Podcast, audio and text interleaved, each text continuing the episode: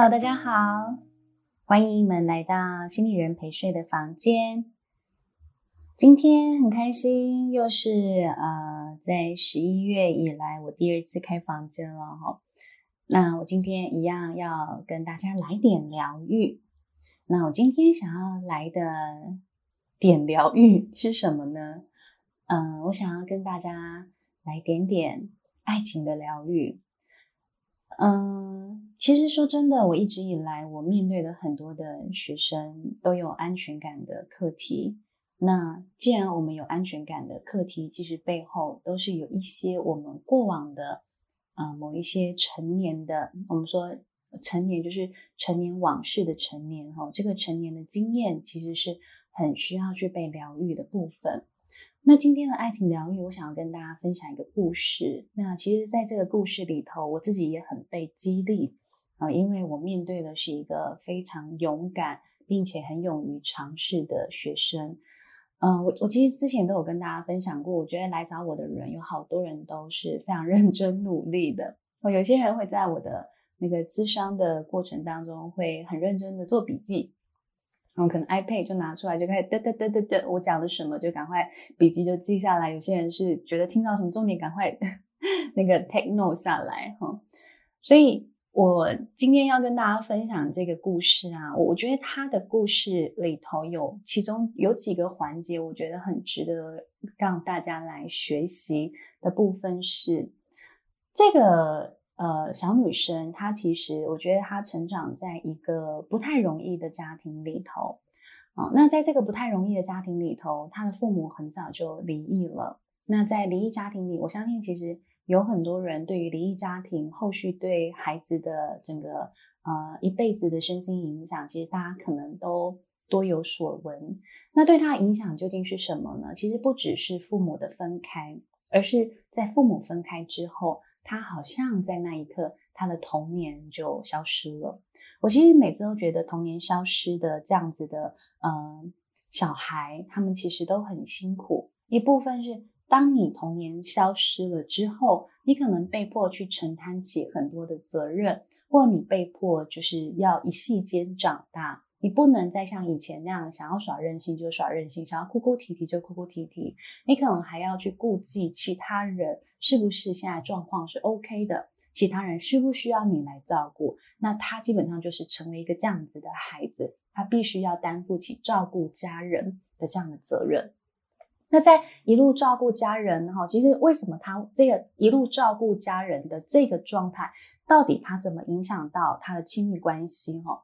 其实我们说，当你一路都在照顾家人的时候，你可能某种程度成为我们所谓亲职化的小孩，就是你担负起呃。就是父母的角色或功能或职责，你要对这个你的家庭做出很多的贡献啊，包括你可能要照顾就是年长的家人哈，不只是你的爸爸妈妈，可能也包含了你爷爷奶奶，或者如果你家族里头还有姑姑嫂嫂啊。啊，呃，还有姑姑 们，或者是这个呃叔叔们等等的，有时候有些孩子他必须就要承担起这样子哦，去呃侍奉大人的这样子的一个角色。那有时候如果你又是长子女，你就变成你要去照顾你的弟弟妹妹。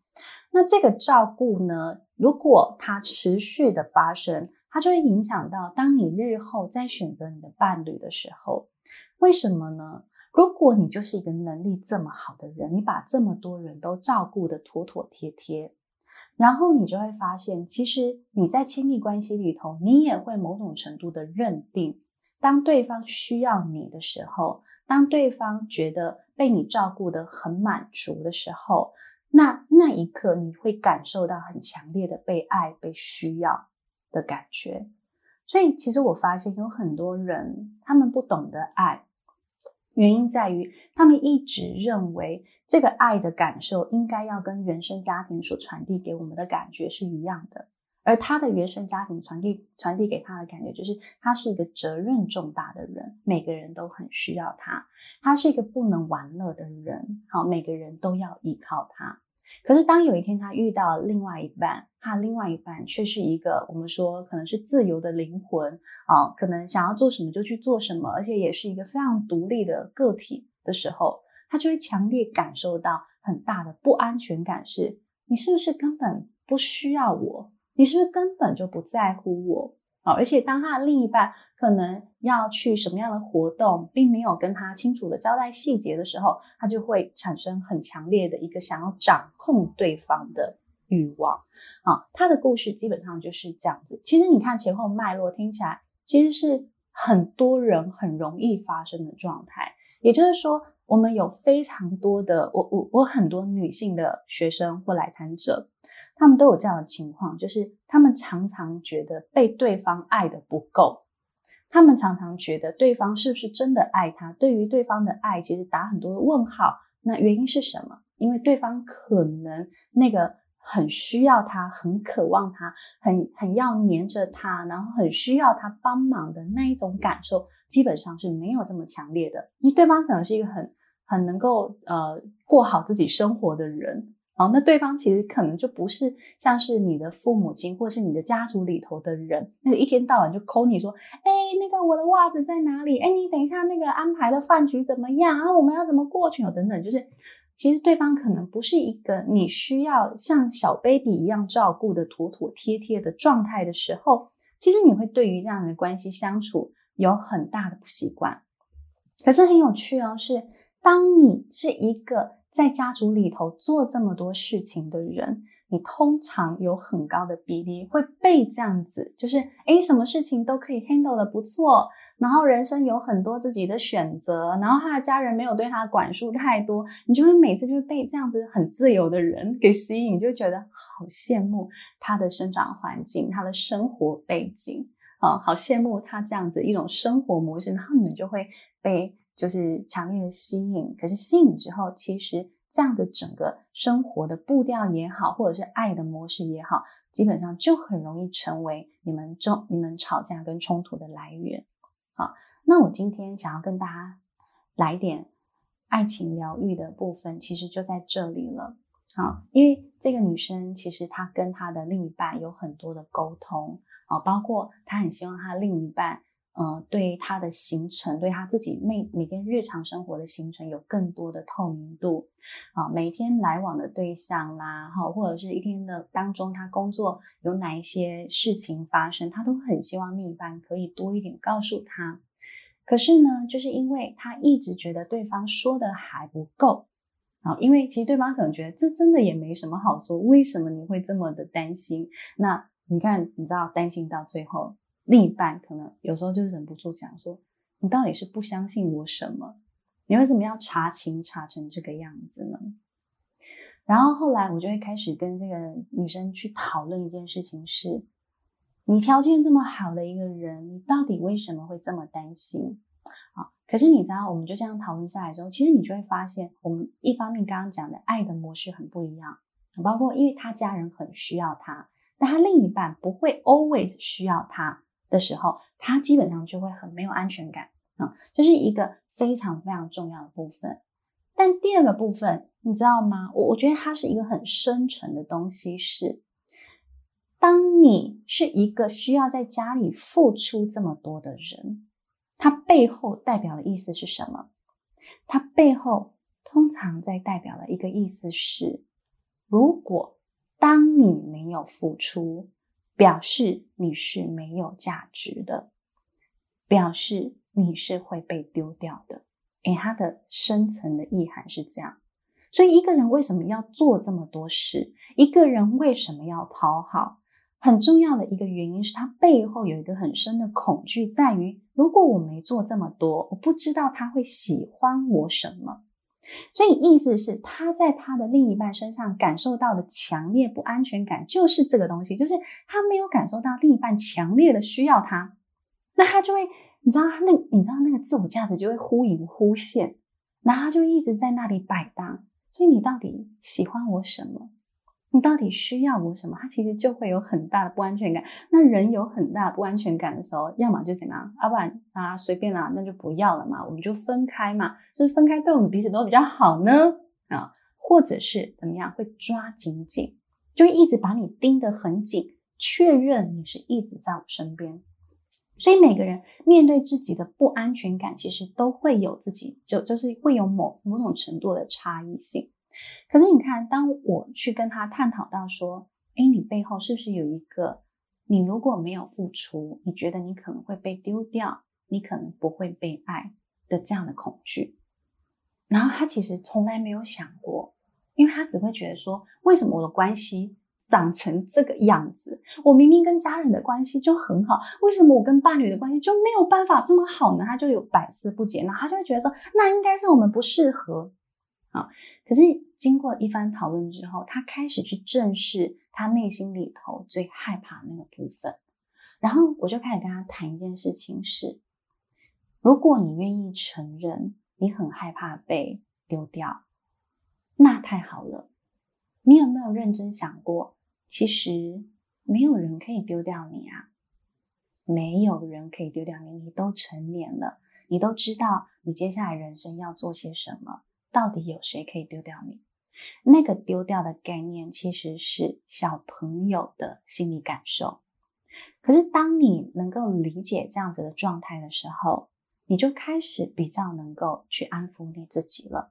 好，所以我这样跟他谈完之后，我就说，哎。那不然我们来试试看，如果你最害怕的事情叫做被丢掉，可是我也告诉你了，成年人没有丢不丢掉的这个概念，所以成年人的概念叫什么？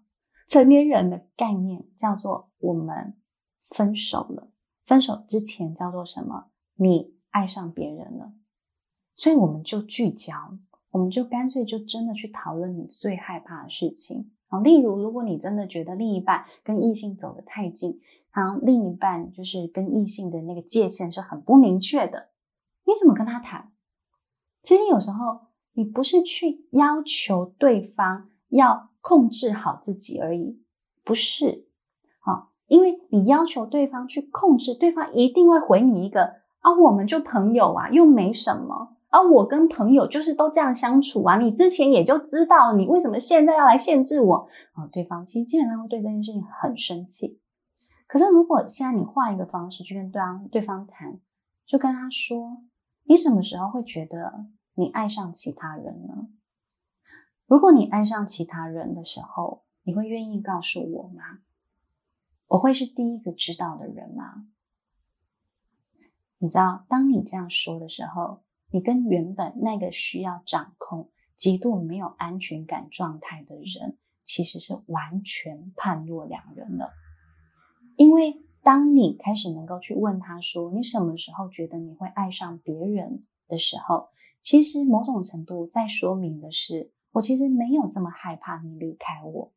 好，我其实也知道，在爱情里头，每一个人都是自由的。好，我也尊重你。可能对于我们这段爱情，你到最后你决定了是我们不要继续走下去，我也可以尊重。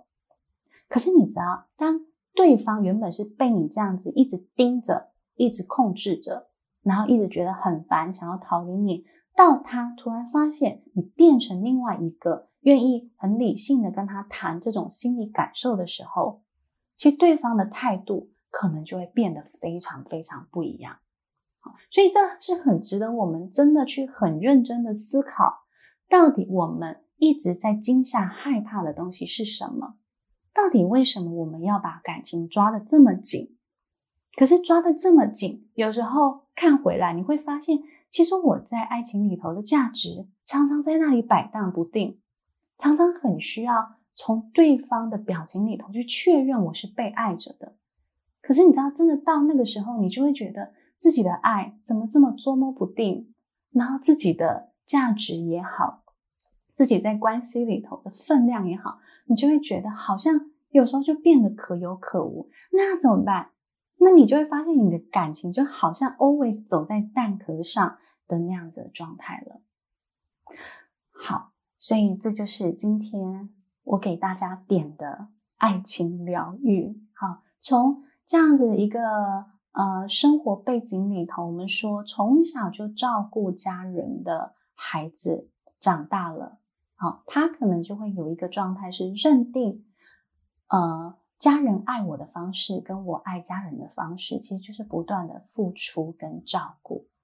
可是这里头也隐含一个很深沉的心理状态，叫做如果我在关系里头我没有付出，那通常代表的是我不够被爱，啊，我有可能会被丢掉，好，或我是没有价值的。它其实背后有一个这样子隐含的意味。那当然，在这样的情况下，我们进到关系里头，我们说，你知道那种很牺牲奉献的人，他总是很容易被什么自由的灵魂给吸引。真的啊，自由的灵魂其实有时候就是很。很喜欢就做自己想做的事情，然后可能通常有时候会把自己的感受摆在比较前面，不一定会把关系或把伴侣摆在很前面。那这时候你在这样的关系里头，你其实就会觉得有很多的不安全感。那不安全感起来的时候，你就会怎么样？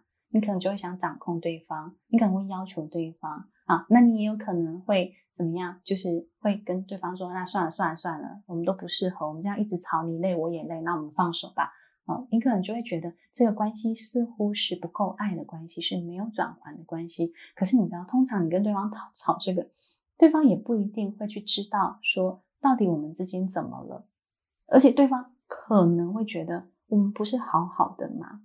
我就觉得没什么事，为什么你一直觉得有事？那你就会觉得很痛苦，好像都只有你一个人在超烦。哦，那其实里头是什么？是。里头，我们很多对爱的判断跟爱的解读是很不一样的，但是里头的确，它还是有我们受伤跟害怕的恐惧在里头。那如果我们愿意去正视它，愿意去疗愈它，然后愿意去跟对方开诚布公的去聊，如果你爱上别人了，你会告诉我吗？我会是第一个被你告知的人吗？也许我们开始用这样子的方式去跟对方谈的时候，你会发现你在关系里头，哦，当你有办法这样谈，其实代表的是我已经知道我自己的价值了。我知道，即便是你爱上别人，我依旧是有价值的。我不需要透过你爱不爱我来确认我的价值，而这样的在爱里头的底气是很重要的。好，所以这就是今天来一点爱情疗愈，想要分享给大家的小故事咯。好啊，我想我们今天的分享先到这儿。我后面呢，就来听听看有没有人想要分享，不论是你呃在今天刚才的内容当中听到的，或者你想要点的疗愈是什么呢？都欢迎大家举手上来哟。好，看起来大家今天都有点害羞。都没有人举手。好的，好，我想我今天跟大家分享的内容，如果你们有兴趣做更多的了解，都欢迎到爱心理的呃网站上。我们有开了一系列安全感二点零全面升级的系列课程哦。我刚才跟大家分享的主题，你们可以从爱情安全感里头好去获得相关的资讯。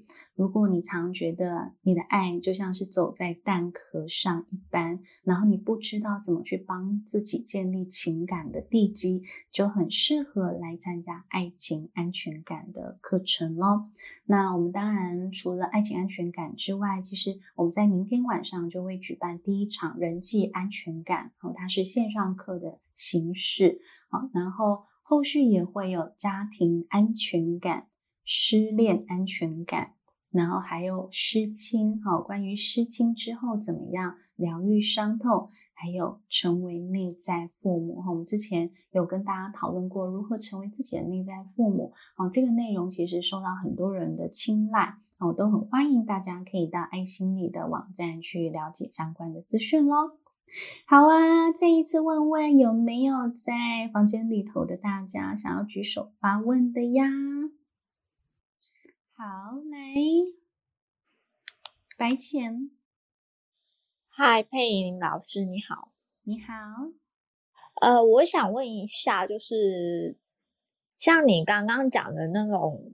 那种情况的话，就是除了跟他说，如果你今天，呃，如果你已经爱上别人了，请你跟我讲。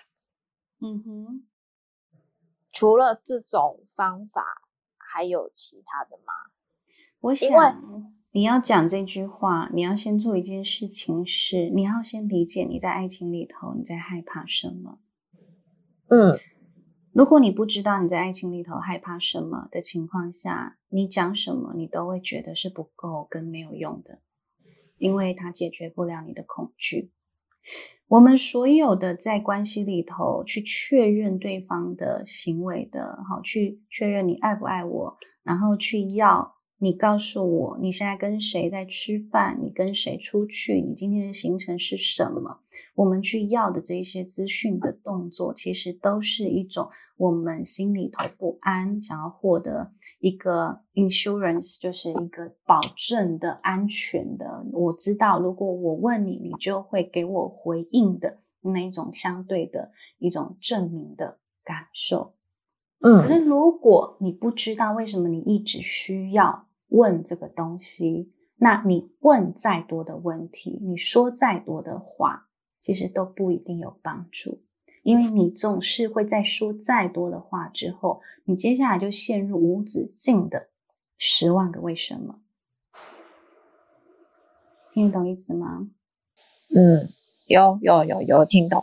嗯，所以第一件事情，先搞清楚。何以我需要不停的做这件事情？好，你可能在关系里头，你会想要发问是，你可能有感受到某一种层次上的困扰，哦，你好像重复做某一些事情，可能这件事情它已经引发你们关系的不愉快，你其实就要回头来问，我做这件事情，我希望得到的是什么？你会发现，其实就是一种确保的感觉。那你就要再再一次直视你自己的恐惧，问他说：“你在担心什么？跟害怕什么？让你需要做这样的确保？”你就要不停的问进去。你要看到那个东西之后，你其实才有办法真正的停下来，真正的在爱情里头长出你自己的底气。嗯，了解。嗯哼，好，谢谢老师。好，谢谢你的发问。好，我想问一下，我们今天在房间里头的大家有没有人有问题啊？我们今天讨论的是点点爱情疗愈咯。好，我想今天我想就跟大家分享到这儿。那当然也提醒大家，我们今天的嗯。在房间里头讨论的内容，我们后续会有 replay。好，如果说你前面你没有听到，你就觉得今天好像谈爱情疗愈，你想多了解的话，都可以按那个在在 Clubhouse 上 replay。好，那另外一部分，我们在我的 Podcast 吴佩莹的心智宫殿，我们也上线了哈。那在吴姵莹的心智宫殿里头呢，除了我会放在 Clubhouse 上面我们所讨论跟分享的内容，还有。我回答大家 Q&A 的这个内容哈，因为其实大家在问的问题，其实有非常多人都会有好奇的。那除了在 Clubhouse 的内容之外，我另外也会录制，呃，可能最近有感的一些主题啦。像我昨天其实哦，应该是今天，我今天也录制了跟失亲有关的一个主题哈。所以，如果大家有兴趣的话，都欢迎到 Podcast 去追踪我。那也欢迎大家从 IG 里头去看我什么时候会开房间，什么时候会有发新的文章哈，我都会在 IG 上面更新。也欢迎大家来追踪喽。那我们今天心理人陪睡就在这边告一段落了，大家晚安，拜拜。